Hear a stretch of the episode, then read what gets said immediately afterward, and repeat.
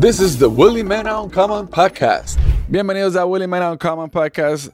Otra entrega más de un podcast súper interesante, conversaciones largas de temas que a ustedes tal vez les interesen y tal vez no. Quién sabe.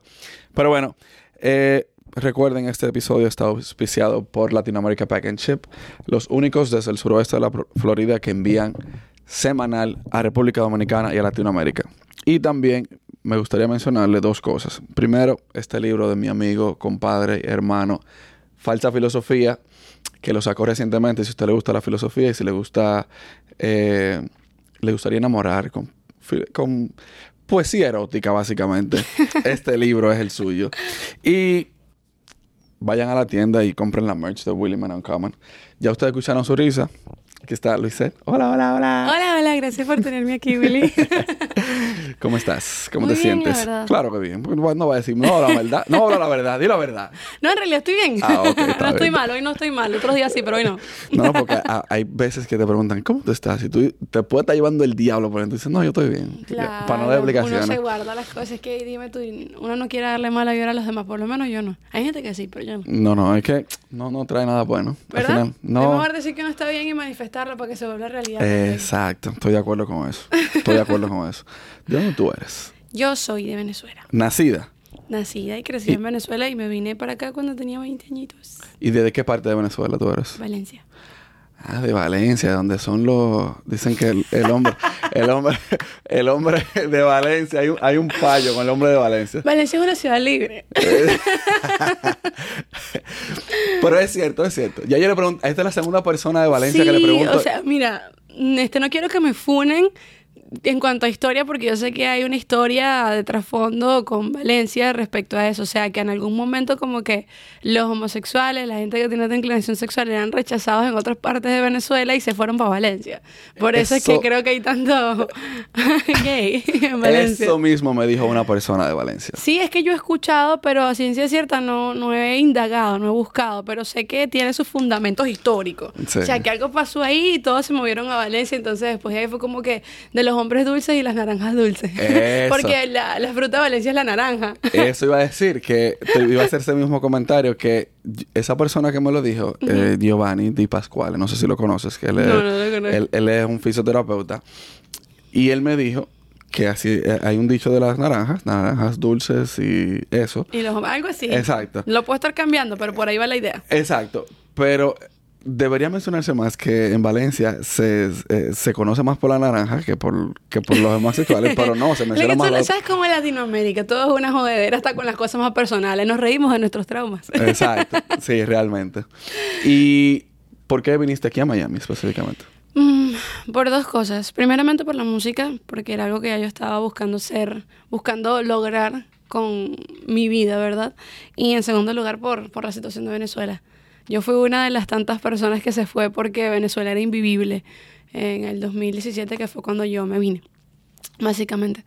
Em, yo estudiaba música de chiquitica, em, pero como, aunque mis papás son bastante liberales, me criaron con una familia muy conservadora, entonces en la adolescencia temprana estaba como esa ayuntiva de, ok, quiero hacer, quiero hacer música, me identifico con lo que es ser un, un artista, una pop star, pero al mismo tiempo quiero sacar una carrera y quiero trabajar. Entonces cuando la cosa se fue poniendo como cada vez más eh, trinca, trincada, ¿qué se dice? Más complicada. Más complicada. Este, y me encontré con una encrucijada, como que hago esto, hago lo otro. Entonces dije, nada, si yo quiero hacer esto profesionalmente y hacerlo bien, en el género que más me gusta, que es el pop, tengo que irme para Estados Unidos porque en Miami es donde se mueve la música en español. No, no donde yo estaba. Porque en el momento, en Venezuela, había como una, una movida tropical y creo que aunque había una movida de talento en Venezuela, estaba todavía muy, muy como nueva, por así decirlo, apenas empezandito y todo era como un estilo con el que yo no me identificaba, era urbano o tropical flow merenguetón. Y yo no sabía nada de eso, yo crecí escuchando otras cosas y que rock y baladas y pop, entonces no me hallaba. Decía, tengo que irme para allá para poder hacerlo bien. Ok, pero una pregunta a ver si vamos, a, déjame ir desmenuzando eh, todo lo, que, te acabo me acabas de decir. me dices que aunque tus padres fueron muy liberal, liberales, eh, te criaste en un seno familiar conservador. ¿Me puedes explicar eso? Bueno, yo diría que tanto mi mamá como mi papá de su familia son la oveja psicodélica. la oveja negra, por así decirlo. Em, mi mamá tuvo una mamá bastante libre y por eso mi mamá se volvió muy por la norma, conservadora, a pesar de que su sueño de chiquitita era escribir novelas, escribir, ella tenía mucha creatividad y cuando estaba pequeñita me inventaba cuentos de la nada cualquier cosa y canciones de la nada y yo creo que por ahí me empezó a alimentar como que la, la, creatividad, ¿no? Y mi papá, por su lado, él vamos a decir que es el loco de la familia, el que sale con las ocurrencias, el que si todos se van por aquí, él se va por allá pero su familia es bastante, bastante conservadora, tipo que católicos, tipo mentalidad latinoamericana, sí. Entonces, este, por yo querer darle orgullo a mi familia, siendo la primera hija del primer hijo, porque mi papá es el hijo mayor, ah, pues este, y mi, Sí, y mamá también es la, vamos a decir que la hija mayor de su, de su hogar, entonces sentía como ese peso encima de mí, como que, ok, ¿qué hago? O sea, me atrevo a ser artista y me voy por el otro lado, porque todo el mundo sabe que en la industria de la música hay muchas locuras, en la industria del entretenimiento en general, porque en la de la actuación y modelaje también.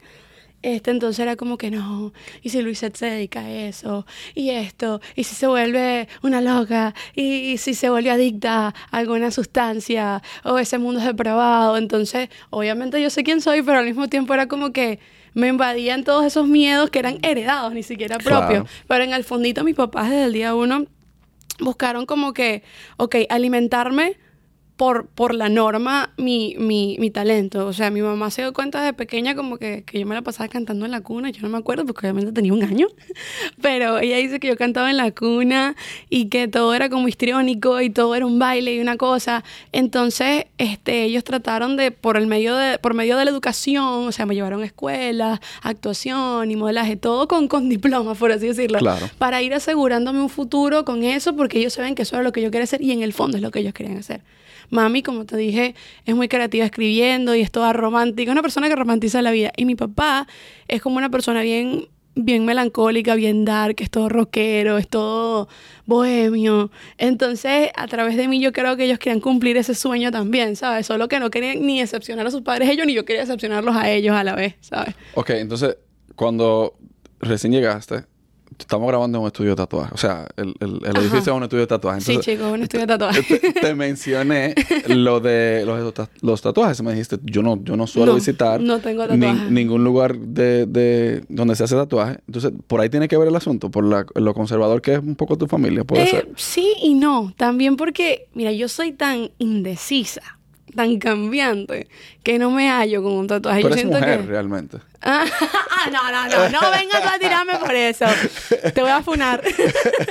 no, realmente creo que es una cuestión de mi personalidad. Ok, ¿Sí me entiendes? Porque mi hermana, mi hermana tiene tatuaje. ¿Entiendes? La de en medio. Que por cierto, ella me ayuda con el proyecto, eso te lo menciono después. Pero ella tiene tatuajes por todos lados y tal. Pero no sé, siento que le lucen más. Yo no me hallo. A veces me he puesto de mentira y como que no, no, no me siento yo, ¿sí me entiendes? Yo siento que más quitarme y ponerme cosas es lo que me identifica. Me gusta usar como que transformarme para mis videos, para mis cosas, para los shows, pero yo, yo, yo, mi piel todavía no, no creo. O sea, quizás algún día se encuentre un motivo de verdad pesado, porque siento que yo no tengo que llevar un recordatorio en la piel, lo tengo que llevar adentro, ¿sí me entiendes? Y ya. Yo, yo en lo personal no uso tatuajes porque no me gustan las marcas. O sea, yo tengo suficientes marcas en el cuerpo de, nacimiento y cosas así como que no me gustaría ponerme otra marca. Exacto, y que duele. No, hombre, eso disparate. Bueno, me dicen que duele. el amor duele más si uno como quiera se enamora. Bueno, es verdad. bueno, pero el amor te hace crecer. No sé si el tatuaje, también te haga crecer. Eso, el, todo dolor que, que, toda experiencia dolorosa, aunque se oya fuerte y rudo y, tal vez cruel, toda experiencia dolorosa que uno experimente, es un, eh, al final te, te, lleva al crecimiento. Eh, estoy de acuerdo. O sea que si te duele ahora, mañana te va a dejar de doler. O sea que... no, yo estoy claro, soy un tipo profundo. yo también soy así, la verdad. Fue que me desayuné bien hoy, entonces. Yo no me tomo mi cafecito, ¿viste? Eh, está fallando, tú ves. Pero bueno, ahorita arranco bien. no, yo el café temprano en la mañana, a las 7, 8 de la mañana. Depende. Si voy a trabajar a las 6 de la mañana, yo, claro. mi café. Bueno, yo en realidad soy pura bulla porque mis cafés no son ni cafés. Toda la gente que toma café de verdad me dice, no, pero tú qué estás haciendo. Me lo tomo más que todo por el aroma y por la sensación así calentita del café, por la experiencia. Pero no es que me guste el sabor del café como tal, así fuerte, fuerte. Siento que en un punto sabe como tabaco. Y si me cae en el estómago el café solo, agárrate. Salgo corriendo por el baño yo, yo no tomaba café y el año pasado, en octubre del año pasado, yo fui a República Dominicana. Bueno, octubre de 2022. Y fue una semana de grabación totalmente. Y estaba súper agotado. Y en el aeropuerto, cuando volvía para atrás, yo necesitaba algo. Era muy temprano en la mañana, pero yo no, yo no tomo bebida energizante. Y me dijeron, pero bébete un café. La persona que me estaba atendiendo, y yo, coño, no quiero café, que no me gusta. Y me dice, pero bébetelo con leche. El mejor café de mi vida ha sido ese. Y de ahí para acá el vicio ha sido desde ese día. Y ahora yo me lo tomo puro, o sea, sin nada. Ni azúcar, ni nada. Wow. A mí me envició con el café mi madre. Mi madre y mi abuela tenían el hábito. Y es que yo creo que, porque yo he escuchado que los cubanos también tienen ese hábito, por Sí. las tardes darnos pan con café con leche a los niños. Es como un snack. En República Dominicana era de desayuno. Imagínense. A mí no, pero- Imagínense. Exacto. Yo escuché en Cuba que, que comen como pan con aceitito y un café. Sí. En Venezuela es simplemente unos pancitos de la panadería así regulares o pan dulce con café. Entonces para mí era como que parte de mi día comerme un pan dulce con un café viendo dibujos Algo- animados. ajá, un cartoon, una cosa que en Venezuela decimos comiquita. Solo que digo dibujos animados para ser más inclusiva. Claro. para que me entiendan. Dibujes animades. Dibujos animados. no. Ey, te tienes un asuntico ahí con eso, pero a mí me gusta hablar de ese tema. Tengo mis opiniones, tengo mis opiniones. ok, ¿cuáles son tus opiniones al respecto? Que son innecesarios. ¿Y por qué? Ay, o sea, a ver, Déjame yo yo creo jugar que... mi papel de que yo estoy en desacuerdo contigo. Claro. Aunque lo esté. Claro, o sea, yo creo que lo que cada quien, como cada quien se... ah, lo que a cada quien le gusta sexualmente es algo como que muy íntimo, no tiene por qué ser problema de los demás, ¿verdad? Y el, el sexo con el que te identificas físicamente es uno solo, o eres mujer o eres hombre. Ah, si eres una persona que te hiciste transición de género y te ves como hombre, pues y quieres ser tratado como tal porque te ves como tal, pues ok, chico. Y lo otro, chica, y ya, para mí mujeres y hombres y ya. Entonces No, tú no estás de acuerdo con que yo diga chique. es que chica no existe, eso es una deformación del lenguaje. O sea, siento que haciéndole eso al lenguaje, un lenguaje tan rico, por ejemplo, como el, como el español, estamos incluyendo cosas que son innecesarias en vez de usar otras palabras que incluso tienen más significado. Antes usaban muchísimas palabras bastante completas y más bien estamos destruyendo el lenguaje y, y enfocándonos en tonterías. Eso no viene al caso, ¿me entiendes? Pero hay frases que se pudieran decir que fueran interesantes. Por ejemplo, vale la pena. ¿Cómo tú podrías decirlo? Vale la pena. Sí, en el idioma inclusive. No lo voy a decir. este hombre es puro joder. yo hablando profundamente, ¿qué tal? Pero eso sí, eso sí, o sea, yo apoyo. am, ¿Tú apoyas o estás en desacuerdo? ¿Cómo es el asunto? no, no, no. Yo apoyo a la comunidad LGBT. O sea, en sentido que cada quien, amor es amor, cada quien puede estar con quien le dé la gana de estar siempre y cuando no le haga daño a nadie, ni a sí mismo ni a nadie. O sea, Hablo, X. ese, esa es mi filosofía de vida. X. O sea, ya de ahí para adelante, yo incluso considero que el hecho de que las personas estén diciendo, no, que eres ella, que no sé qué, que estén eh, regando esa información sin darse cuenta de las consecuencias y están haciendo daño. Y eso va en contra de la filosofía misma de que te guste una persona de tu mismo sexo, creo yo. ¿Me entiendes? Es como que hay muchas incongruencias para mí. Ya, amor es amor y si tú eres feliz como eres, solo sé una buena persona y ya. Lo que la, la realidad es que el género es o femenino o masculino y la preferencia sexual es otra cosa. Exacto, y eso es algo muy personal. Correcto. O sea, si por ejemplo a mí me gusta estar con niños y niños, yo no tengo por qué estar diciendo a la gente, no, dime tal porque mi género es fluido. Eso no es problema de nadie, eso es problema de la persona que me guste. Claro. Y eso lo vas a ver después de tres, cuatro citas. Mira, este, yo soy así asado, ¿te cuadra? Ah, sí, ah, bueno, chévere. Hacemos algo, si no, no. y ya, eso no es problema de esperar, y nadie. hay que esperar tanto tiempo para poder saber si... si, si- Bueno, dos citas. Bueno, yo soy una persona privada. yo soy una persona... Yo hablo mucho, pero en realidad soy bien tímida. Yo te iba a decir, coño, pero estamos en los 70 ahora mismo esperando 3, 4, 5 citas. Damn, es que yo soy de verdad bien, no sé. siento Bien que- ochentosa. Un poquito. Es que siento que no hay que apresurar nada. Ah, No sé, a mí no me gusta como que quemar las cosas. Me disfruto mucho el previo de todo.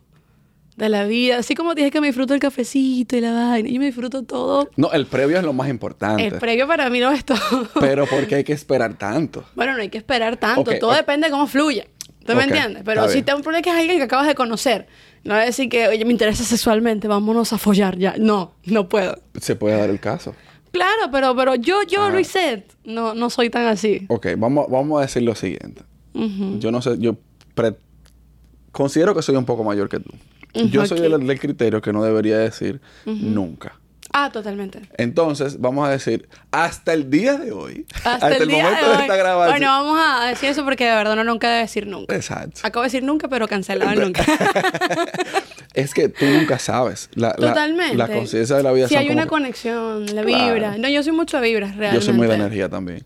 Entonces, Demasiado. si hay una buena energía y el tipo te o, o la persona que te agrada, sea lo que sea que te agrade, ella, ella, él, lo que sea, si, si te agrada, ellos, nosotros y ellos y vosotros, toda la vaina, si te agrada y pasó, pasó y tú no, tal vez, Ah, no, no, tal vez tú no lo- totalmente. ni lo controlas. No, es que con eso yo no tengo ningún tipo de prejuicio, ¿me entiendes? Solo que yo cuido bastante mi, mi persona.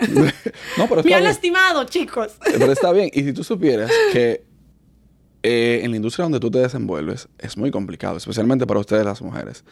¿Cómo tú manejas eso? ¿Cómo manejas esas situaciones? Bueno, este... Me han dicho que lo manejo con gracia. Ok. Personas cercanas me han dicho que lo manejo con gracia. Porque bueno, a ciencia cierta, yo no me tomo pecho a las cosas a menos que la persona realmente me conozca. Y yo estoy consciente que el mundo se mueve por sexo, religión y dinero. Entonces, por supuesto que dentro de esta Política. industria... Ah, también. Pero eso también como que la gente es que porque es devota a cierto partido. Bueno, es como religión, parte de creer. Exacto. No sé. Pero es cierto que sí. Este, solo que la política no sé mucho. No es que la religión sepa tan mucho, pero bueno, en fin. este, volviendo a lo que estaba diciendo. Entonces estoy consciente que como la gente está clara que el sexo mueve las cosas, muchas veces por el desespero de llegar a algo, las mismas mujeres y los mismos hombres recurren a eso para poder conseguir las cosas más rápido. Entonces yo no me tomo personal el hecho de que venga alguien a, a tratar de hacerme una propuesta indecente. Por supuesto que es cero profesional y después de ahí descartada la persona de mi Claro. círculo de trabajo. Pero, pero no me lo tomo personal porque creo que una vez que me conozcas, de ahí sí me lo puedo tomar personal. Entonces, si ya tú conociste cuáles son mis límites y es que cuál es mi propósito, cómo es mi forma de proceder, ah, bueno, ya ahí sí o que podemos Claro. tener un roce de, de- de ideas, por así decirlo.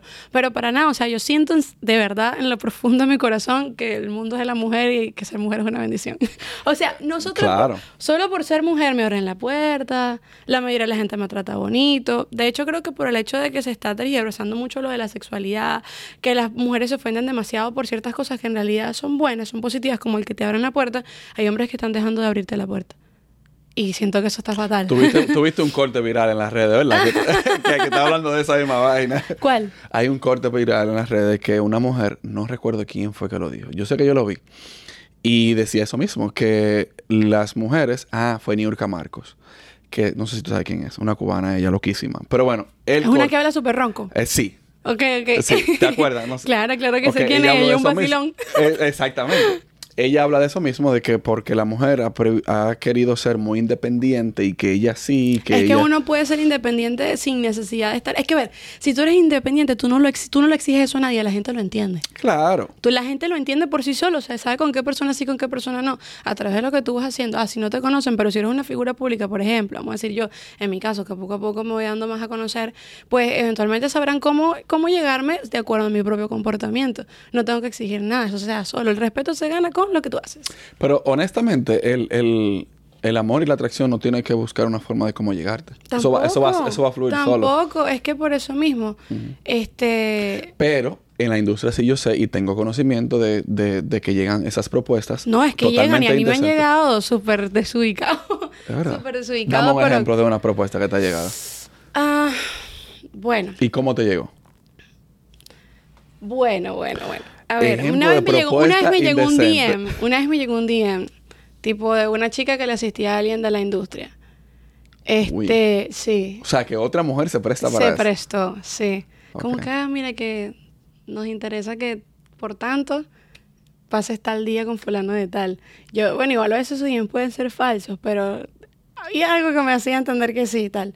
Pero también lo, y porque lo he vivido en persona. O sea, he tenido personas importantes que, de la industria que, bueno, se ven conmigo, así vamos a hacer esto, vamos a escribir, te vamos a poner aquí, te vamos a poner allá, este, tenemos esto sobre la mesa, bla, bla, bla, bla, pero solamente para tener un acercamiento ya cuando van tres o cuatro veces que nos hemos encontrado y hay algún momento que puede pasarse un poquito la confianza o el alcohol, porque en nuestro medio mm, la mayoría de los deals importantes empiezan en una cena, en un evento, en una salida. Bueno, tú como persona en medio lo sabes. Entonces eso se expone no, no, a que yo la no soy gente... tanto del medio. Cuidado, cuidado, protégeme. Proté- Creo que yo te conocí en un evento y todo. Eh, no, no, por eso fue cosas de la vida, Ah, casualidades. Se va a hacer, se va a hacer. Ahí se hacen re- relaciones muy bonitas también, pero esos Sí. momentos se prestan de pronto para que saquen su verdadera intención y es como que, bueno, mira, en realidad yo lo que quiero es esto y esto y esto.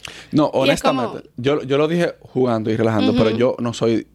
A ver, es que yo llegué a este país ya con como con unas millas eh, recorridas. O sea, yo llegué ya de 23 años y en República Dominicana yo empecé a salir a los 16. Claro, no es que en Latinoamérica uno sale de chamito. exacto. Entonces ya la vida nocturna para mí significa, es como cero. Exacto. yo estaba ahí y no era yo. O sea, yo estaba súper exhausto. Bueno, cuando yo te conocía, yo me iba. Y el evento estaba recién comenzando. O sea, ya yo estaba que no aguantaba el sueño. Y eso se acabó como a las 5 o las 6 de la mañana. Bueno, así estoy yo ahora. Porque si bien no salía demasiado de mi país, porque bueno, mis papás me protegían mucho. Y segundo, eh, no, no, no sé, no me provocaba tanto salir. Solo era como mi círculo inmediato de amigos y ya está. Porque la rumba me fastidiaba un poco. Eh, cuando llegué acá, llegué como que con un pie un poquito aquí porque hacía covers y eso y tenía mucha, muchos contactos a través de Instagram, Insta Friends. Entonces llegué trabajando en muchas sesiones y saliendo eventos y como estaba todo nuevo, a todo decía que sí. Entonces siento que quemé la mecha full rápido esos dos años, dos años y medio que estuve saliendo, conociendo, ta, ta, ta, como que llegué rapidito a la gente que tenía que conocer y dije, que ya, me, tengo que me, tengo que calmar un poco. porque, porque me estaba agotándome demasiado. Porque para mí era un esfuerzo, así como te mencioné antes, me costaba salir, pero como estaba conociendo a la gente, el que, siempre haya algo nuevo también me llena de energía, esa intriga ahí de que lo que puede surgir. A mí me gusta mucho relacionarme con las personas, juntarme para hacer, eh, no sé, algo más grande, lo que sea, si sea un podcast o sea una canción. Entonces estaba muy llena de ilusión, pero una vez que ya hice las relaciones que tenía que hacer y también choqué con el lado fuerte de la industria, con las cosas feas, fue como que, ok, ya, no tengo que hacer tanto. Creo que ya es el momento de parar un poquito y solo dedicarme a hacer mi música y ya me conocen lo suficiente como para tener mis trabajitos, gracias a Dios, entonces no tengo que hacer tanto. para cerrar el tema de la propuesta indecente, ¿cómo tú reaccionaste a ese DM? ¿Qué hiciste? El DM lo ignoré por completo, sinceramente, pero me volvieron a mandar como dos veces más. Sí, y de amistades cercanas también. Eh, escuché que un compositor muy, muy popular le, le hizo como que una propuesta súper random en el estudio, solo porque, vamos a decir que esta chica era un poco más atrevida, pero esa no era, eso no era lo que él estaba buscando, ella estaba buscando con él, perdón. O sea, vamos a decir que esta chica, que había tenido varios novios, lo que sea, pero con esta persona nada, de nada. Y él solo por el hecho de que, ponle que ya tuviese una vida un poquito más libre. Eh, con otras personas. Con otras personas pensó que entonces era ya de fácil acceso, pero mira aquí. Eso está heavy. Mira, metal vaina. No. No. Chévere. está, está, duro, ¿no?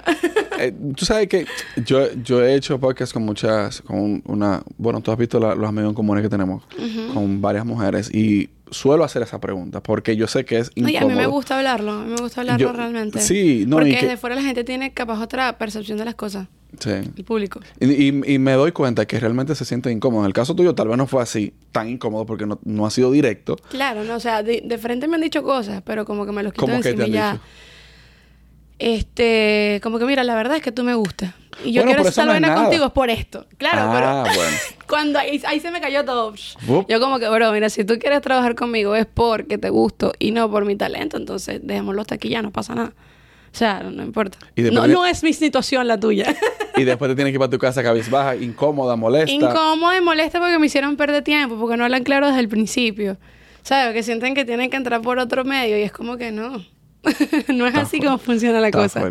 Y yo quiero es trabajar y, hacerme conocer por, por mi trabajo, pues. No, no, claro. Como todos queremos. Porque yo creo que, a ver, las mujeres lo sufrimos más porque somos un poquito más, ¿cómo se dice? Lo que pasa es lo siguiente. Objetualizadas, se dice. No, no solo eso. Además también pasa lo siguiente, es que el hombre es cazador.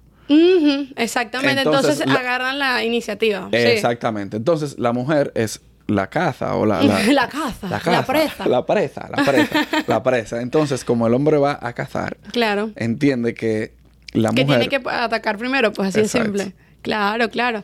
Así es como funciona, pues. Pero, pero no. claro, está fuerte. está fuerte, está fuerte. Yo sé de chicos que han vivido una situación parecida, pero es menor. O sea, para ellos simplemente es un poquito más difícil entrar en el círculo. O sea, ser aceptado, pero ellos simplemente entran en, la joda, en el hija con todo el mundo, en trabajar y entre, entre chicos se entienden, porque es cierto que la industria está más llena de hombres que de mujeres. Eventualmente es que se está volviendo distinto. Hace poco fue a la oficina de los Grammy y todo el mundo ahí es mujer. Todas son mujeres, la están llevando de una forma distinta, lo cual está súper cool. Y cada vez más hay más compositoras y, e ingenieras, productoras. Pero cuando yo llegué aquí a Miami, que fue hace ya seis años, eso no era así. Era diferente. No, y yo, bueno, como te digo, he hecho muchos podcasts con mujeres y hay mucho talento. Lo que no está en el mainstream todavía, porque es un Es proceso. que es un proceso, es como todo. Las Sí. primeras veces siempre cuestan un montón. Y no es que nosotros seamos las primeras, pero sí requiere de, un- de un pelotón de personas para que se cree un movimiento. Claro. Y una cierta manera de hacer las cosas para que entonces sea validado. ¿Sabes? Como cuando tienes que llegar acá y tienes que hacer licencia para que te entiendan todo, aunque tú en tu país ya lo hiciste, pues lo mismo. Tienes que ganar la validez a través del trabajo y toca. Eso es así. ¿Qué tipo de música? Tú dijiste que escuchabas como rock en- cuando eras niña. ¿Qué tipo de música realmente? ¿Qué, qué artistas tú escuchabas cuando estabas pequeña? Bueno, cuando estaba pequeña, eh, yo escuchaba mucho lo que mis papás oían. Entonces, lo normal. que es lo normal. Mi mamá escuchaba mucho- mucha música para planchar, como muchas madres.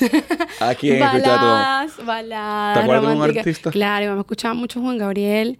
Escuchaba Y- mucha salsa romántica también. O sea, salsa la que conocemos en Venezuela como salsa erótica. Erótica, esa fue una época completa, entre ¿Qué- 80 y qué- 90. Qué, música, o sea, yo la amo.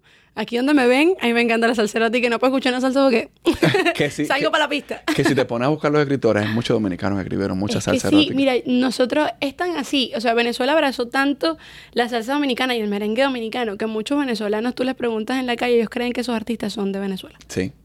Es verdad. Sobre todo porque el acento de los dominicanos y los venezolanos cantando se parece mucho.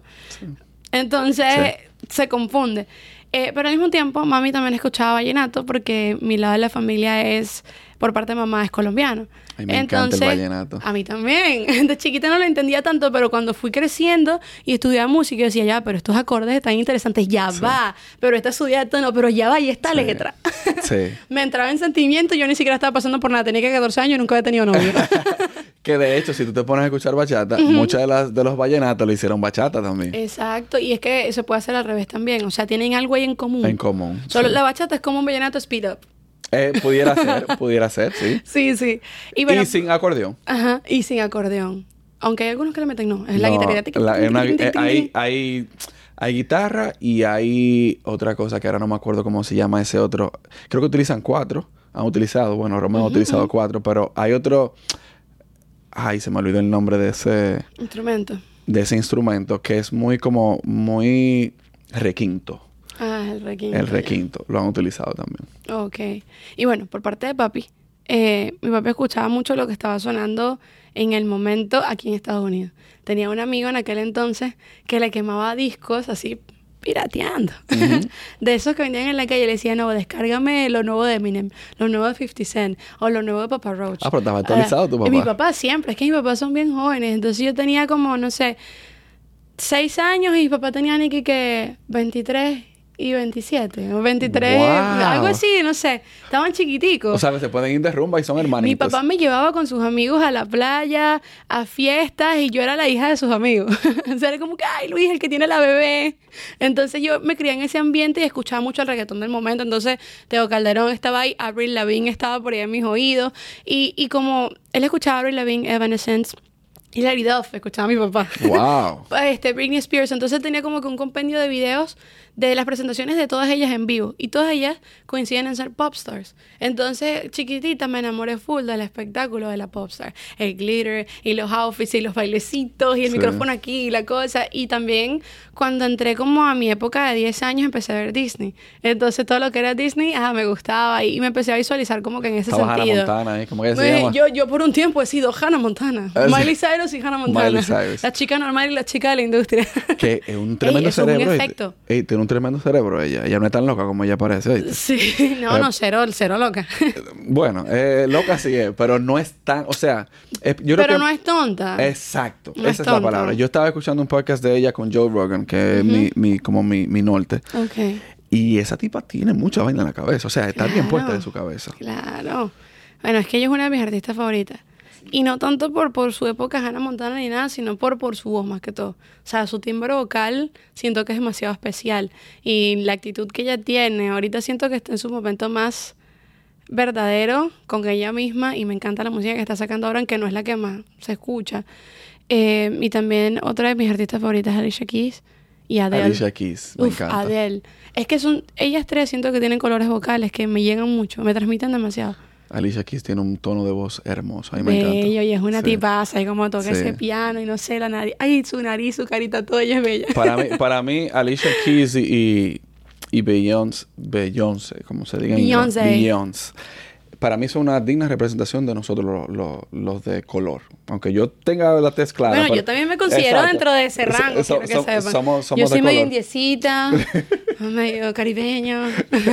Exacto. Entonces, para mí son una digna representación de, de- sí, del arte. sí, de- ese de- es como que esa potencia, ese Sí, sabor, del- ese glow que tienen. ¿verdad? Sí, son... También son- me identifico mucho con ellas y, y Shakira también es una persona que, que influyó full en mi crecimiento. De hecho, yo por un tiempo hice belly dancing y todo. sí. Sí, como por Ah, siete de todo.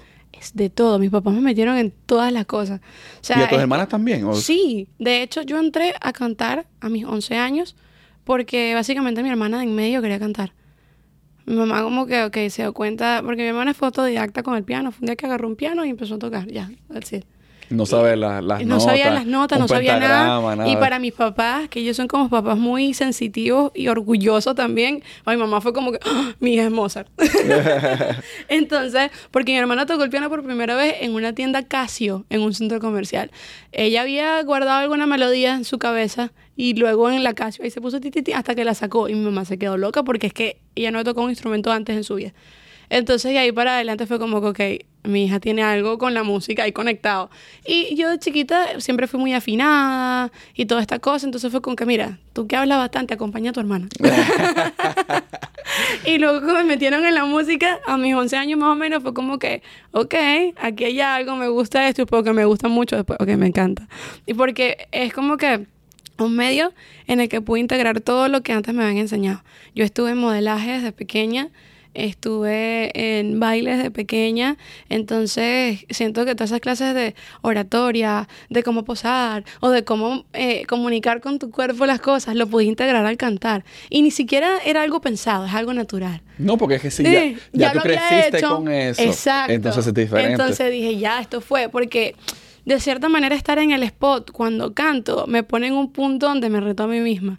O sea, me siento súper nerviosa, pero una vez que paso esos nervios, como que encuentro un lado de mí y la conexión que puedo sentir con las personas es algo que no tiene sentido.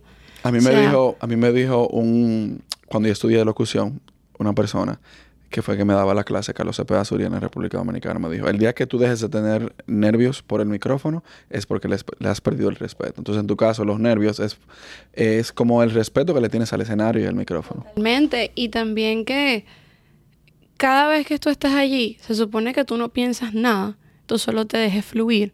Y eso te lleva a sacar partes de ti que no has encontrado, que no han O sea, porque cada público es distinto, cada situación es completamente distinta. Van a haber cosas que tú no puedes controlar. Entonces, como que para mí, cada momento que me monto es una evolución. Como que hay un level up, level up, level up. No importa cómo haya salido, si salió espectacular o si hubo algún fallo, no importa. Conoces algo más de ti. Y en mi caso, la música es mi medio para crecer. De todas las, eh, además del, del canto, de todas las artes que te viste envuelta cuando eras niña, ¿cuál es la, la más que te gusta además del canto? Mira, yo que bailar. ¿Te gusta bailar? Bailar. Es demasiado.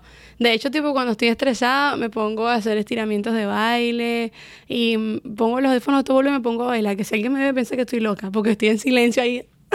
O sea, que tú puedes combinar eh, tipo Beyoncé o esas Es grandes la artistas. meta, es la meta que tengo realmente. Estoy fuera del baile desde, desde los 15, o sea, he estado ya por unos 10 años fuera del baile, este, haciéndolo profesionalmente. Y me he puesto a bailar hace poco y he, perdido condición, pero igual eso está ahí. Es falta de práctica. Es falta de práctica nomás, pero todo está en mi memoria y en mis músculos. Hay cosas que hago y, ay, sí, es verdad que esto era así, pero es mi cuerpo que se acuerda, no yo. Sí. Literal, pero la meta es esa.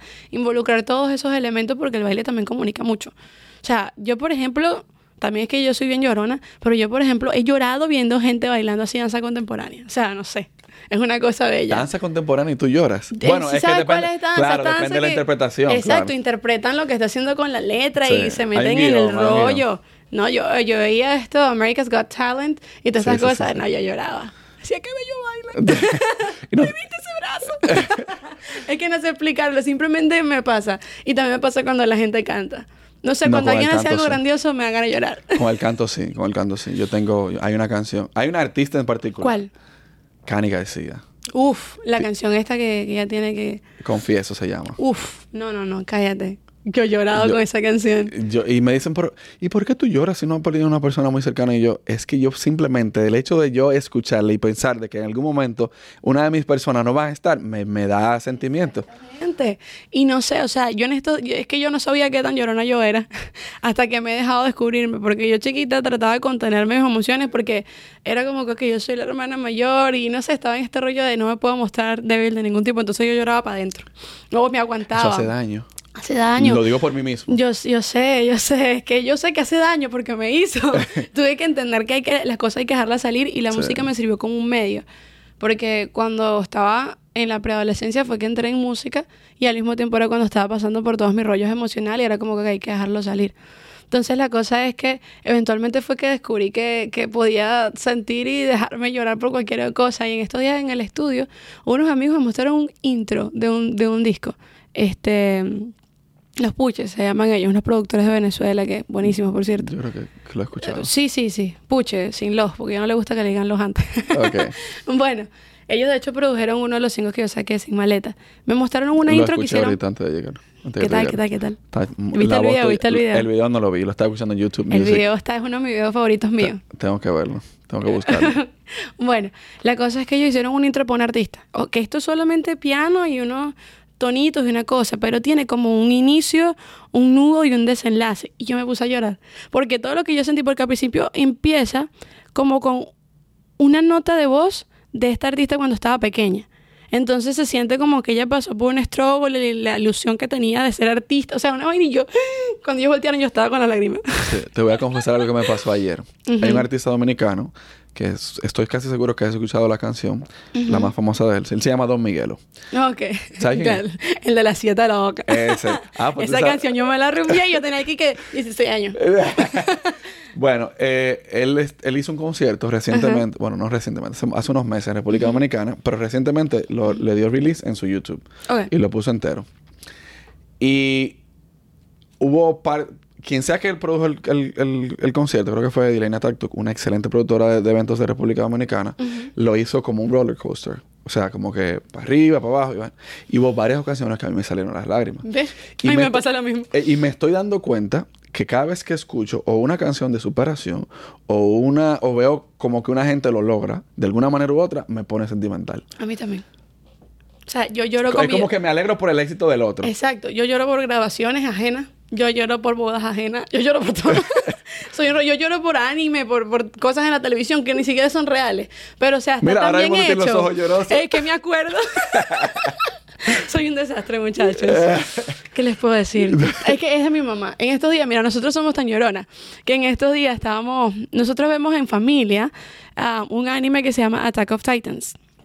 Ah, Jujutsu, Kimetsu no, Kimetsu no Yaiba creo que es la vaina, no me acuerdo cómo es que se llama en, en inglés, capaz me estoy, perdón, en japonés, capaz me estoy equivocando. Ah, pues tú hablas japonés también. No, mi hermanita, por eso estoy toda confundida, porque todos los nombres son distintos.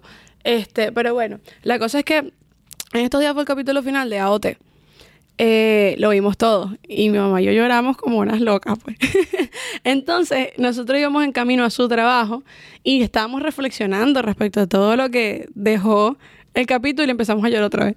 Anda, mal caramba. No, es que es verdad, que qué fuerte, que el mundo, que la tristeza, que la guerra, que las injusticias. o sea, por todo, es una, es una loquera. O sea, cualquier película de esas que son bien románticas o bien, Pero- o bien tristes te ponen... las tristes. Las románticas no tanto, este, pero, pero las que son como de problemas así realmente profundos, horrible. Horrible, no puedo. Hay, que, hay películas que yo evito. Las bélicas las evito por completo, porque no salgo con, con dolor de cuello, con dolor de espalda, no me O gusta. sea que, por ejemplo, ninguna película de el holocausto puedes verla. No puedo. Vi, la- vi el pianista y me traumó. Y yo tenía como 11 años cuando la vi. Hace Horrible. O sea, el pianista es tremenda película. Sí. Por siempre me quedo aquí y yo no puedo. Yo fui al museo el del Holocaust Museum en Washington y pensándolo solamente, es gratis de hecho. Pensándolo, hay una, hay una área que tú vas caminando y tienen los zapatos que se encontraron ambos, de o sea, hay un pasillo y está de ambos lados. Nada más pensar las personas que murieron y todas las fotos, están todas las fotos de todas las personas que Ay, estaban no. en esto. Puedo. Nada más de pensarlo. A mí me gusta la película dramática y todo eso. Claro. En, en eso soy yo. en a mí me eso- gusta drama, pero las bélicas no. Porque me hace recordar que eso de verdad pasa, ¿tú me entiendes? Allá ¿Viste afuera. La vida es bella? Sí. ¿Cómo no la voy a ver? Mi madre me hizo verla. Ay, Mi madre me tortura con esas películas de llorar. pero es una obra de arte. Es espectacular. Sí. Es espectacular. Y bueno, hace poco vimos este. ay, no Yo tengo mucho que no veo películas por el tiempo, pero a mí me gusta el, el séptimo arte, me encanta. Eh, a, mí, a mí también me encanta, es una experiencia. De hecho, mi familia y yo habituamos es cuando estamos juntos a ver películas. O sea, no somos que, que vamos a salir a comer esto o lo otro, somos comida en casa y vemos películas. Porque mis papás son de ese estilo más nada, ese son introvertidos los dos. Entonces, este, mamá como que siempre busca algo que le sale por TikTok y, ay, mira esta que me va a hacer llorar, esa la quiero ver. Porque es masoquista. A veces yo las evito un poco porque no quiero entrar en ese mood, porque Sí. quedo un rato ahí como que pensando cosas. Pero ella como que se lo disfruta, no sé, se libera llorando con las películas. Entonces me ponía a ver películas y vimos una de esta de, ay, que la protagoniza Andrew Garfield, que es el, el, eh, el militar este que no, que no disparaba, que no usaba armas, sino que fue a la guerra, fue a salvar a otro... A otro... mm, Ah, pero es ¿Cómo se de- es dice? de- Soldado. es el mismo de Spider-Man. Es exacto. No, yo no ¿No sé. la has visto? Yo tengo mucho no veo películas. No Tienen que verla, Dios mío. Espérate, espérate. Si lloran, bueno, tienen el warning de que van a llorar mucho si son personas muy sentimentales. Hacksaw Ridge. ¿Será esa, esa, esa? Esa. Sí, yo no dije el nombre porque... Exacto. Yo no dije el nombre porque yo me confundo mucho con todo. Tengo como que lagunas. Me puedo saber la historia de arriba abajo y todos los personajes, pero me olvido el nombre de, de las cosas. Horrible. Entonces, ajá, no quería equivocarme otra vez. Ya me equivoqué con el anime, no me quiero equivocar con esto. Ey, pero está bien equivocarse, esa manera es que se aprende. no, yo sé, pero confundo a la gente. Cuando tú estás empezando, cuando estás empezando a caminar, te caíste muchísimas veces. Mm, Todavía me caigo Eh. con la que tengo. Soy torpe, torpe, torpe. Ay, no. ¿Qué, ¿Cuál es tu hobby además de la música? ¿Qué, a qué, qué tú disfrutas hacer cuando no estás en música? Mm, disfruto mucho. Por ejemplo, yo juego videojuegos a veces. O juego Ok. pickleball. Y así. Pickleball, ¿sabes lo que es pickleball? No. ¿Sabes lo que es pickleball? ¿Sabes lo que es tenis? Sí. Ok, es un deporte bien parecido al tenis, pero una cancha un poquito más pequeña. Eh, Por ejemplo. Sinceramente. Ah, escucho muchísima música. Todo ah, no, tipo de pero música. es que yo escucho todo el pero tiempo tú música. fuera de música, ¿qué, otra- qué otra De cosa? hecho, escucho tanta música que muchas veces en el carro voy en silencio para pensar. O por hábito nomás me gusta poner type beats en el carro y voy improvisando cosas porque la improvisación me, me despega del tráfico, me despega de todo. Y Sí. así mantengo el músculo en ejercicio. Sí, pero fuera de música. Ah, cosas cotidianas, si supiera. Amo cocinar.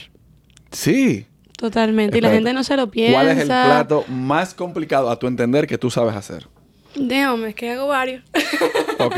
¿Tú sabes hacer caraotas con mayonesa? No, eco. O sea, la gente que le gustan las caratas con mayonesa, pues bien por ustedes, pero eco, eso es dañar los granos. Igual los que le ponen azúcar. O sea, yo siento que los granos Eh, no eh, se eh, comen dulce. eh, espérate, espérate, espérate, Mira, mira, mira. Espérate, espérate, Willy, los espérate. granos no se Espérate. comen dulce. Espérate, espérate. Abro espérate. debate aquí. Si esto se vuelve un clip espérate. con azúcar o con mayonesa, yo ninguna de las dos. Qué pecado. Espérate, espérate. Aún no he probado. Para el que no sabe, caraotas es frijoles o habichuelas en República. Dominicana. Las negras. Ok. Hay un frijol en República Dominicana que es el rojo, una habichuela roja. Se Claro. Le, se le llama, eh, en Semana Santa especialmente, se hace habichuelas con dulce en República Dominicana. O frijoles Tengo que con dulce. probarlo a ver. Eso es un manjar que comía. ¿Tú sabes quién comía eso? Antes Odín comía eso. ¿Por qué los dominicanos serán tan charleros? De todo se inventan un cuento y después yo estaba creyéndomelo, ¿eh? Óyeme, en la guerra se comía eso antes de ir a pelear. No me digas. Lo tengo que probar, a ver. Eso No estoy- es, no estoy eso cerrada a es un probarlo. manjar. Pero ¿con qué lo comen? Ok, eso es el frijol, se bate, se licúa y tú le, Lo hacen le como una cremita. Correcto. Eso es Y- diferente. Y, se le hace, eh, se le echa leche de coco, leche Ah, pero me estás hablando de otra cosa. Es un dulce. Es, es que eso es diferente. Claro. Mira, eh, las caraotas propiamente se hacen en Venezuela con un sofrito. O sea, tú le colocas ajo, le colocas cilantro, le colocas un montón de cosas. Y entonces eso le vas a poner dulce encima, de pana. Es como que eso no cuadra. Yo tengo un pana que dijo aquí que él comía cotufas, o sea, palomitas con M&M's. Ah, bueno, sí. he visto mucha gente que lo hace. Yo no lo hago. Pero si hago algo con las cotufas que todo el mundo me, me, me lanza la mala cuando lo hago. ¿El qué? me como la sopa con cotufa. ¿Sopa de qué? De lo que sea. Bueno, eso sería como echarle maíz regular. Claro, pero él está un poquito más open mind. Yo subo eso en mis historias y me dicen, ¿qué? Sopa con cotufas, qué asco, eso no se come junto, qué asco, eso ahí mojoseado dentro del agua. Pero la verdad, a mí me encanta. Ok, Es como que el crunchy. te entiendo. Está bien.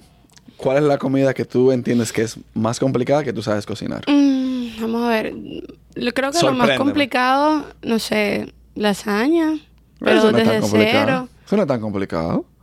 Para mucha gente sí, bueno, es que la gente compra todo previamente hecho. Yo me dedico, mí, yo no es tan cocino complicado todo. y yo no la hago. Pero bueno. Bueno, vamos a decir, es que no sé, yo preparo hasta masas, hago pequeños desde cero. Ah, tú ves, ahí sí. Hago las masas y tal. Ahí sí. O sea, si yo quiero, yo puedo- no tengo la masa de pizza en la casa, lo que sea, yo lo hago desde cero. También pequeños desde cero. Ahí sí. Ese tipo de cosas las hago. O sea, es que me gusta. Yo me disfruto el proceso. No me apresuro, no nada. Y me gusta hacer todo por, por la norma. Es que, mm, al igual que la música, me despega. Y el olor, o sea, es una, es una cosa sensorial, es una experiencia. Sí, A mí me gusta cocinar Me también. pero encanta carnes, cocinar. Carnes. Pero no cocino siempre. Ok. Eh, tiene que ser un día que yo esté inspirado. Claro, no, yo sí cocino con regularidad. A veces hasta prefiero prepararme la comida yo porque soy más fastidiosa. soy bien picky. Entonces, es que mi mamá es chef. ¿Eh? Mi papá es chef. Bueno, ¿qué cos- ¿cuántas cosas en común, querido? ¿Qué es esto? Eres yo. Tenemos muchas cosas en común. Llorones, papá chef, Ay, la misma muchacho. música, mentalidades parecidas, pero no, sí. pero tú no, oyes, tú no oyes música tropical. Bueno, quizás no tanto como tú. Yo soy loco con la música tropical. Claro, En general. claro. Yo, yo escucho más música tropical que música en inglés. Yo, No, yo no. diría que soy un in-between y escucho bastante música en, en inglés, mucha. Yo no, para nada. De hecho, yo nací aquí y es como, yo, yo soy dominicano. Claro. Yo tengo el plátano ahí atrás. no, pero epa, cuidado. Yo, fuera No, tú- chinazo. tú- fuera chinazo, amo el plátano. Eh, A mí que me la, si me lanzan en una isla desierta, que me la hacen con tajadas con queso. es verdad. Total. O sea, yo me muero por unas tajadas con queso. Y desde chiquita. ¿Pero y qué yo- es eso? Espera, espera, espera. Las tajadas con queso es el plátano maduro, los picas en tajaditas, lo que viene siendo los maduros para ustedes. Ok. Solo que nosotros le llamamos por la forma en la que se corta, tajadas. Tajadas, ok. Un poquito más finitas que lo que lo cortan en ustedes, porque he visto que el A mí me gusta fino. A mí también. Sí. Bueno, entonces nada, cuando ya está maduro lo tajas, lo fríes y le colocas queso blanco llanero por encima. El llanero. Que el queso blanco llanero es bien saladito. Que Entonces sé es que le echan a la cachapa. Ajá. Yo, ese, ese es mi plato favorito de Venezuela. Bueno, ahí está, entonces te va a encantar la tajada, porque la tajada también tiene ese contraste dulce con salado.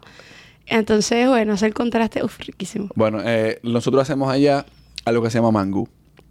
Amo el mangú. Ah, ¿tú- ¿Oh, sí? Amo el mangú. Ok, bueno.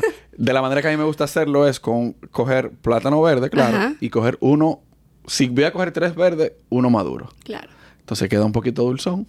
Le echo queso y los tres golpes: huevo, queso y salami. Mm. Sí, ¿cuál? bueno, mi mamá, eh, ella trabaja en un restaurante y tiene un compañero que es dominicano. Y cuando el compañero dominicano hace mangú, me llevan. No, porque yo- es que yo me como el mangú, yo me hago arepas de mangú. Arepas de mangú. Claro, porque agarró la consistencia, ¿sabes? La, la que masita. viene siendo un patacón. Esa, parecido, pero no tanto, si superas, porque yo lo hago asadito. Entonces, al día siguiente, está más duro el mangú, ¿verdad? Entonces me sirve para hacer la tortita y yo hago vuelta, vuelta, eso queda asadito, perfecto. Sí. Arepas de mangú, con un huevo al lado, perfecto. Un Mira, poquito de, mira. de natilla. Tú ves, esa es la parte que a mí me gusta de la, de la, de la gastronomía. Que cada quien tiene su toque y le hace cosas diferentes a la comida. O sea, que- Total, es que es, arte también, Es es, arte, igual que creatividad. la música. Es a ver qué te inventas tú. claro. Yo de hecho me la paso inventando con lo que consigo en la despensa, porque me pasa mucho de que yo me imagino un plato, pero cuando rizo la despensa hay cosas que me faltan. y más flojera ir para el mercado. Es- es- esa es la parte que más no me gusta. Entonces digo, "Mm, ¿qué me puedo inventar con estas cosas que tengo aquí? Y salen platos nuevos. Sí. Y a veces fallo, pero mayormente latino, o sea, ¿qué te puedo decir? Soy buena. no, mis amigos que lo digan, yo cocino rico. Ah. O- y el que diga lo orgullosamente. contrario, que no me vuelva a decir que, Que para no que le vaya para mi casa a comer. Coño.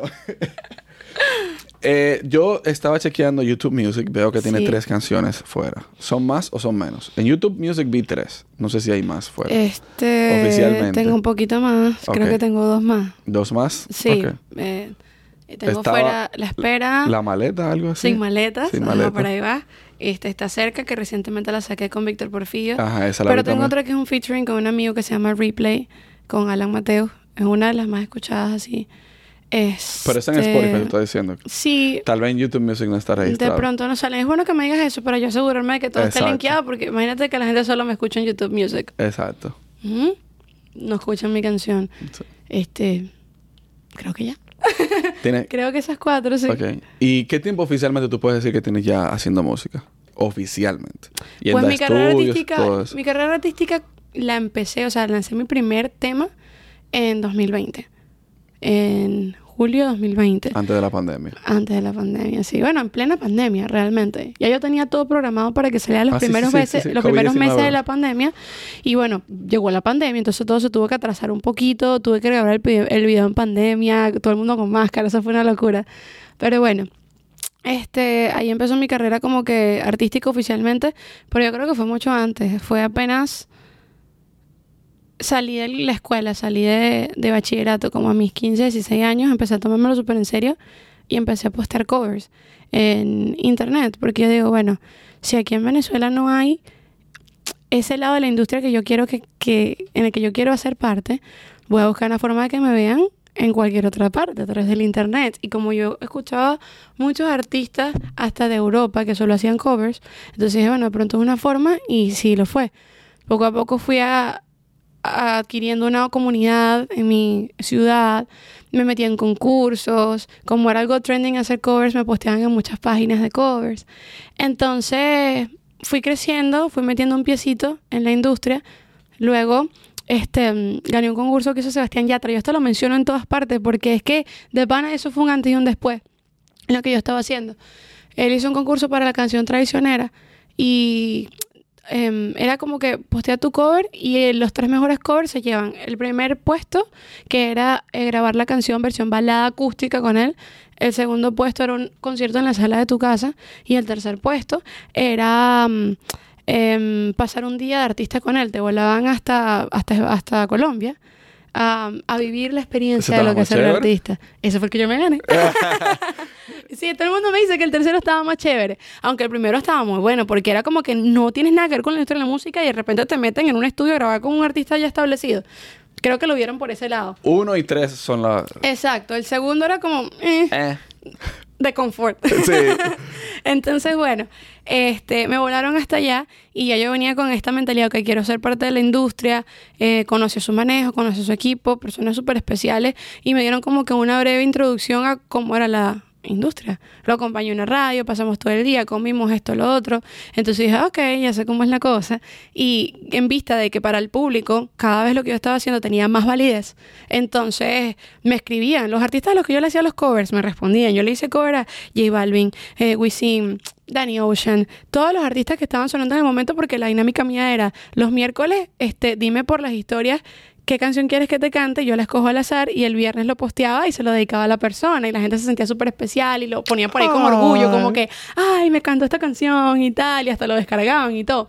Entonces, este, los artistas me escribían, ah, sigue metiéndole, mira, tú estás firmada, no sé qué, tal. Entonces empecé a crear como que interés. Y cuando llegué para acá, sí me cité con muchas personas en el estudio para trabajar, este, y eventualmente le fui conociendo uno a uno. O sea, que Conociendo... conociste a todos los que ya les Sí, o sea, eventualmente me fui metiendo en la industria. De las primeras personas que conocí fue Annie Ocean, porque él era como que mi más cercano, por así decirlo.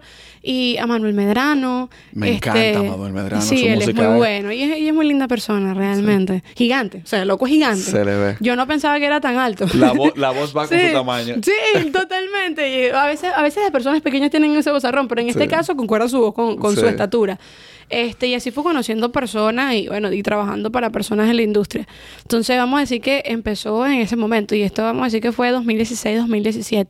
Tuve esa, esa suerte porque he estado con personas que, que sé que no les ha tomado tampoco, sé que han estado por muchos años en esto y también, bueno, hay personas que le tomó uno o dos años. Yo tengo ya cinco años, vamos a decir, en este, en este proceso. Y gracias a Dios he llenado mi bucket list. Sí. He trabajado con un montón de gente. Hablando de bucket list, ¿qué te hace falta? ¿Qué te, qué te falta a ti para... ¿Qué tú Pegar- quieres lograr? eh, pegar un tema mío. Pegar no uno, sino ah, no, varios por eso temas con 50 mil dólares lo hacemos. este tipo está claro. Pero tú estás claro, coño. Yo conozco a una persona, se llama, conocí, y puedo decir que somos amigos, pues ya. Yo, Ajá. yo, eh, compartí mucho con él ese día. Se llama Poppy Music. Él es eh, du- dueño o so- co- co-dueño de una compañía de... De... Coño. Bueno, él era los de los managers de Sandy Papo, de Ilegales y esa gente. Y él dijo, una de las cosas que dijo fue que con 50 mil dólares él puede hacer un número uno en Billboard. Eso es así. El problema es que tiene el presupuesto para mantenerse y haciendo 21 número uno, como tiene, por ejemplo, J Balvin. No sé si son de 21, pero 20 y pico. Es, es- ahí hay que te detalle. No, es que eso es así. O sea, tienes que tener, por supuesto tienes que tener el material. Pero una vez que tienes que tienes el material, lo que falta es plata. Plata y una estructura, un plan. Porque si malgastas el dinero, pues no llegas absolutamente a nada. Que, o sea, hablándole claro aquí a los artistas independientes que puedan ver este podcast, a mí me pasó y ahí fue que aprendí. Yo me vinculé en la industria bastante rápido como compositora, entonces como la estaba viviendo desde dentro y con personas ya establecidas, este, me, me malgasté el dinero en mis primeros temas. Y era como algo que no era rentable para mí porque no estoy firmada, yo sigo siendo independiente. Entonces yo costeo mi propio proyecto eh, y yo no sabía qué tanto había que colocarle a los temas detrás para que funcionasen de verdad, verdad. Eh, y a qué parte del proceso es que le tienes que invertir. Es preferible que le inviertas cero a la producción de tu, de tu tema en general, a todo el material, más que le inviertas solo las ganas. y al marketing es que le metas dinero porque eso es lo que te va a hacer más visible y es donde está tu poder. Yo no estaba clara de esto, yo pensaba que mientras más yo le invirtiera mi craft y mejor hecho estuviese, más competía. Y no es ahí donde está la clave. O sea, tú puedes sacar una canción con un cover que sea un fondo negro y ya. Y le pones la inicial de tu canción, ya está. Y lo que importa es que tú la muevas donde es y que te hagas mucho contenido en las, en, en- en las redes sociales, básicamente, para que la gente conecte contigo. Pero eso era algo que yo no sabía. Sí. Eh, No, yo- y el que sabe, sabe. eh, bueno, sí, pero ya tú sabes más o menos cómo se tiene una campaña y todo eso. Ah, soso. Ahí más o menos voy. Eh, realmente hace poco estudié, eh, hice un diploma en producción musical, e ingeniería de audio, como para prepararme más. Y ahí me dieron una introducción básica a lo que es el marketing y cómo funciona todo eso. Entonces yo trato de hacer mis cosas yo solita. Pero tengo personas en este momento que me están ayudando. O sea, con las que estoy planificando mi 2024, que son básicamente gente que apareció en el camino, que hemos coincidido y ahora estamos metiéndole el pecho a lo mío. Qué bueno. Te- gracias a Dios. ¿Con, con algún beneficio? O, o sea, ¿están partiendo beneficio? O- No, sí, claro. O sea, eso es un ganar-ganar. Como todo. Sí, porque Eh, realmente hay que entender lo siguiente. Quien sea que te esté ayudando, puede que te dé un consejo, pero no va a invertir todo su tiempo sin ver alguna posible Cero. retribución en un, fu- en un futuro. Por supuesto, por supuesto. Claro que el proceso es lento y, por ejemplo, si firmas con un manager, eso es como casarse de alguna forma. Entonces tienes que estar seguro de que esa es la persona. no, bueno, porque no tengo, no tengo, no tengo manejo ahora. Realmente no hemos, no he formalizado nada como manejo porque todavía estamos tratando de entender cuál va a ser eh, el rol de, de, De cada quien. de cada quien. Pero, pero que si vamos a concretar algo, lo vamos a concretar porque a mí tampoco me gusta que, que la gente sienta que no está ganando algo conmigo, aunque yo sé que si está apostando por mí es porque sabe que hay. Que hay. Que hay potencial. Eh, lo cual, lo cual me, me llena de tranquilidad a mí también. Y si yo estoy haciendo las cosas con esa persona, también es porque confío en, en su potencial, en su visión, en su proceder. Es, es- es como te digo, es un matrimonio, es un matrimonio. Tú tienes que confiar en tu, en tu otra persona para que, para que te lleve donde los dos quieren llegar. Ahí tiene que haber un bien común. Si no, no va a llegar, no va a llegar a ningún- ninguna parte de la unión. Realmente. Eso lo entendí yo también con el tiempo. Antes yo quería armar un equipo sí o sí, como fuese. Y eso no funciona así. o sea, si No no, hay te- química, no hay nada. Tiene que haber una sinergia entre lo que tú quieres y lo que, y 100%. lo que la otra persona pretende hacer Exacto, contigo. no es porque alguien sea manager, tenga recorrido, quiere decir que va a saber llevarte a ti. A veces el, el mejor manager para ti es la persona que más te quiere, la que está más cerca de ti, que puede proteger tus intereses como si fuesen suyos y cree tanto en lo que tú estás haciendo que lo va a defender como si fuese suyo. En el poco tiempo que tienes, que no es poco, en la música, ¿qué entiendes que es- ha sido lo más difícil hasta ahora? ¿Y cuál ha sido tu momento más duro hasta ahora? No llores, por favor. No, no, no, eso sí no voy a llorar. Lloro con películas y con canciones. este, creo que han habido varios. O sea, creo que lo más difícil ha sido el efecto Hannah Montana que se vive cuando tú vas a. cuando tú estás emprendiendo. Eh, sea como artista o creo que también en cualquier otro ámbito. Tienes que dividirte en dos.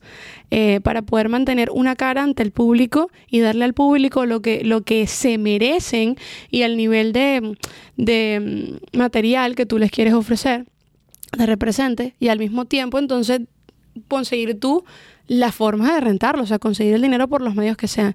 Yo llegué aquí trabajando de absolutamente todo porque llegué con una mano adelante y otra atrás.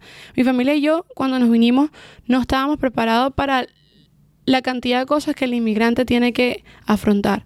O sea, qué diferente es tener papeles de Estados Unidos o de Europa a que los tengas de Venezuela, de Colombia, de República Ecuador, Dominicana. de República Dominicana, ¿verdad? Porque es Puerto Rico el que pertenece a Estados Unidos, no República Dominicana. Correcto. Entonces tienes que tienes que tener mucha paciencia, muchas trabas, pagar por un montón de cosas porque obvio estás estás de visitante, estás extranjero en un país, entonces tienes que conseguir todos los medios, ¿sabes? o sea, pagar todo. Em, entonces me tocó trabajar de lo que sea para poder pagar mis papeles y al mismo tiempo pagar para mi material. Y entonces tener la energía full y entender que, ok, existe la Luisette de la puerta para adentro de mi casa, la Luisette que, que cocina, que lava, plancha, que atiende a sus hermanas, que ayuda a sus papás, que está buscando cómo resolver todo esto de estar aquí y poder estar bien. Y, y de la puerta para afuera, la Luisette, la artista, la que escribe, la, la- ¿sabes? La, la, la creativa. Entonces esa parte es bastante desgastante, pero al mismo tiempo todas las cositas que vas logrando en la música te van compensando y no dejas de tener las ganas de, de hacerlo. Pero es muy fuerte el contraste que sigue porque mucha gente allá afuera no, no sabe. Creen que sí porque incluso los artistas que están firmados, recién firmados, parecen que están montados, pero no lo están. Todo lo que tienen encima puesto lo deben, todo lo que tienen encima puesto es prestado, la disquera te dio todo eso y en algún momento tú tienes que devolverles ese dinero con tu música. De hecho, yo hasta ahora no he firmado, no porque no haya tenido propuestas o porque no conozca los major labels, porque gracias a Dios he trabajado con todos, desde Sony hasta Warner, Interscope, lo que sea. Em, es más, más bien el esperar un momento idóneo para firmar, para no, no tener que seguir haciendo el mismo sacrificio que he venido haciendo. Porque tengo cercanos que están firmados, firmaron por X cantidad de dinero, se gastaron todo eso en su primer EP y ya no tienen para más. Y lo firmaron fue por cinco álbumes, no por uno. Entonces para los otros van a tener que hacer lo mismo que hago yo, que es trabajar de muchas cosas o eh, trabajarle a compositora a este y trabajarle a fulano y hacer miles de proyectos al mismo tiempo para tú poder consumar tu, tu producto. Si se meten en el mismo rollo, entonces por eso mismo yo, yo he aguantado. Creo que esa es la parte más difícil. Sí. Sin yo- duda. yo entiendo que sí. Yo, en cierto punto, estoy en el mismo proceso que tú. Eh, lo único que yo no estoy en la música, pero estoy haciendo esto. Claro. Y no veo ninguna retribución todavía de esto. Es que todo el emprendedor enfrenta eso. Igual la gente que quiere montar un negocio es invertir tú y perder un montón al principio hasta que ya, ok, la gente te lo compra. Porque qué lástima que, de cierta manera, yo sí me voy en el pensamiento y que qué lástima que te tienen que comprar el arte y que, bueno, que de alguna forma tienes que agarrar plata porque esto es un mundo de dinero, de papel. Pero así es que tiene que hacerse. Yo creo que lo más importante es que tú no pierdas tu esencia de eso mismo. O sea, que cuando tú vayas a hacer música, no la hagas simplemente por hacer dinero, sino por también porque es que te gusta. esa es otra de las razones por las que me he aguantado. Porque me he negado a tener que hacer, cantar cosas obligada o a tener que hacer cosas que no van con mi persona. O sea, me niego a mostrarle algo de mentira a la gente. O sea, porque eso es incluso mentirme a mí misma. Entonces, ¿con qué van a conectar? ¿Con algo ficticio? Por ejemplo, ahora mismo está bien, bien pegado el dembow y está pegado el, el, eh, peso pluma con el con la regional Claro. de México. Si tú no te si tú no sientes hacer eso, No vas a lo- mentir. no lo- exacto, no lo, no lo puedo hacer. O sea, es que no va a funcionar. Eh, he sido yo parte de proyectos que cuando nos dan el speech antes de hacer la sesión, bueno, fulano o fulana están buscando esto porque esto es lo que pega ahorita. Y es como que obviamente yo mis adentro, yo no le voy a decir a la gente cómo hacer su trabajo, por supuesto, y los AR sabrán sus cosas, pero yo mis adentros como artista, porque soy artista, no es que solo compongo, me pongo en el lugar del artista y yo sé que esa no es esencia, yo sé que eso no va a pegar, yo sé que esa- ese artista cada vez que cante se va a sentir contrariadísimo y no va más decir antes de cantar la canción, de, "Coño, tengo que volver a cantar esta fucking canción, ¿sí me entiendes? Porque es que no, no gusta, si no conecta contigo no conecta. Yo creo que por eso mismo también como que ahorita tenemos un vacío en la industria que está súper chévere para poder llenarlo, todos los que venimos ahora, eh, porque todo el mundo se puso a hacer lo mismo porque es lo que funcionaba, porque claro, esto es un negocio, pero se olvidaron de que si no es algo que de verdad llene, no, no va a durar nada. Exacto. Estoy de acuerdo totalmente. Ujú. Eh, última, últimas preguntas. Claro que tenemos un rato de aquí hablando y yo puedo hablar todo el día. Te vi con Dalex. Viene un featuring con Dalex. Ah, puede ser. Ay. puede ser. Este, ojalá. Ojalá. Ojalá salga, sí, porque Así dice he Silvio. hecho, yo he hecho mucha, epa, tremendo artista, tremendo compositor, acabas de mencionar, Silvio Rodríguez. Sí. Ese es uno de los favoritos de un amigo mío. Lo conocí por él, de hecho. Pero bueno, eso no es el punto. el punto es que este, he hecho bastantes feats que no han salido. Entonces, vamos a esperar que todo salga para el año que viene como corresponde. De Alex creo que es una de las primeras personas que conocí y a las amistades que todavía conservo. Estuvimos recientemente trabajando para, para sus proyectos. Me encanta la música Y de de Alex. fluyeron... El, La me voz de él. su- Epa, y es uno de los artistas más afinados que he escuchado. Sí. Totalmente. Lo único que él canta música urbana y tal vez no se toma tanto en cuenta como... Claro, sin embargo, él, Pero- si, se- si te sí. pones a escuchar su, su música, aunque sea urbana, se la pasa haciendo melismitas Me- y toda la cosa, porque su- al igual que yo, como que su roots es como R&B-ish pop, más R&B que nada. Eh, pero porque tiene el instrumento para eso. Claro. Y si bien le toca conseguir un punto medio, eh, al igual que cualquiera de nosotros que está buscando ganarse al público, eh, tiene par, tiene par. Por ahí se vienen varias cosas, realmente, para mi proyecto. Con el. Eh, yo quisiera hacer algo contigo. Sí. Después de que pase, ya ahora que voy a cerrar, pero es otro, otro segmento que yo tengo. Ajá. ¿Tu voz está bien para cantar? Damn. No. si no te sientes bien, está bien. No, ni yo puedo intentar, pero no tengo instrumento, no tengo no, nada. no, pero puedes hacerlo a capela. Y, bueno, si sale bien, lo, lo pone. si no sale bien, lo quitas. Bueno, pero bueno, independientemente de eso, te agradezco tu tiempo, te agradezco eh, que te hayas tomado No, la a ti iniciativa por la y de- invitación. y de, tomarlo en serio, porque Claro. realmente para mí esto es algo muy serio. Y No, la y que conversación... aquí, aquí te estoy hablando con toda la honestidad, no he hablado de esto en ningún lado. De Y verdad que que- también te has molestado hacerme estas preguntas más personales. Sí, sí, no, y que, como te dije, todo es según vaya fluyendo el, el podcast. Hablamos de todo en general. Y eso es lo que yo pretendo con el podcast y que se conozca un poco más del- de, de las personas que están ahí sentadas y de su historia. Y te agradezco mucho tu tiempo. Así que, nada. Gracias Quedamos ti, pendientes Willy. para una segunda cuando ya estés en otro nivel y yo también espero tener otro nivel. no, es que eso va a estar. Ya tú vas a ver Claro. que en unos, en unos meses vamos a estar en otro punto y en unos años vamos a estar en otro. mejor. claro, es así. Yo sé que sí. La- 2024 se viene bueno. Ah, 2024 se viene bueno. hasta la próxima. This is the Willie Man Uncommon podcast.